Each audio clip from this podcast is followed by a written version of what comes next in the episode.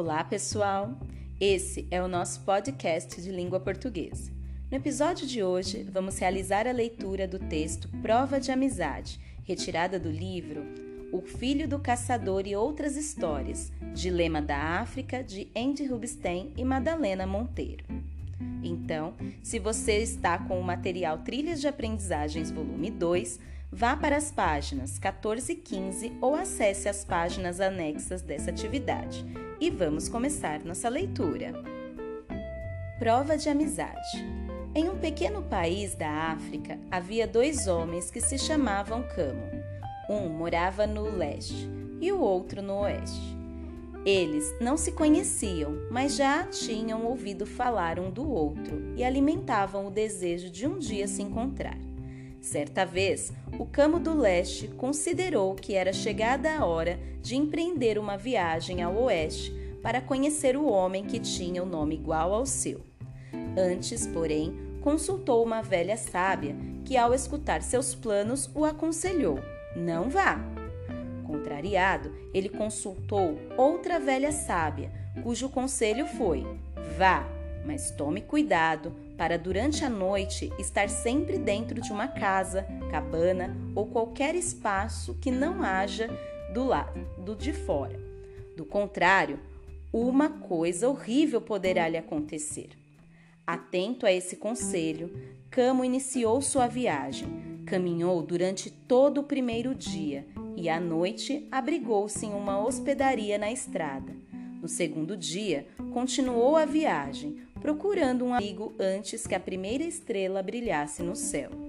No terceiro dia, encontrou um homem que, ao se apresentar, lhe disse: Eu me chamo Camo, vivo no oeste, e ouvi falar que no leste há também um homem com o mesmo nome.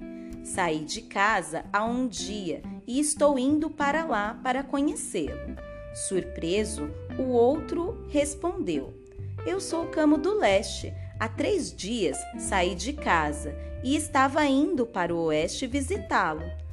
Como se achavam mais próximos do oeste, eles rumaram para a casa do Camo do Oeste, onde o Camo do Leste foi muito bem recebido. Durante um tempo, eles conversaram e não demorou muito para que um forte vínculo de amizade se estabelecesse entre os dois. Eles partilhavam fatos de seu passado, angústias e alegrias do presente e os planos para o futuro, como se fossem amigos que se conheciam há anos. Saborearam a refeição e, ao final, o dono da casa convidou o outro para caminharem um pouco e se refrescarem com a deliciosa brisa noturna. Lembrando-se dos conselhos da velha sábia, o camo do leste disse: Agradeço, amigo, mas não posso acompanhá-lo. Antes de empreender esta viagem, consultei uma sábia que me aconselhou a não ficar do lado de fora à noite. Caso contrário, algo terrível poderá me acontecer.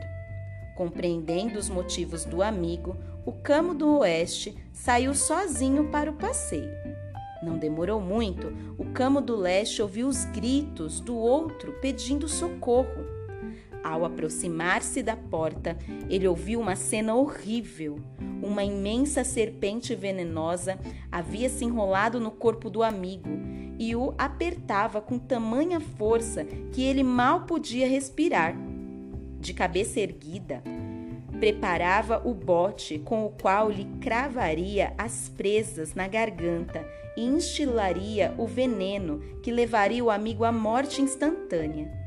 Pensando no conselho da velha sábia, o camo do leste resolveu não sair para ajudar o amigo. Mas, de dentro da casa, ouviu os gritos desesperados do outro e não conseguiu se conter. Arriscando a sorte, o camo do leste foi até lá.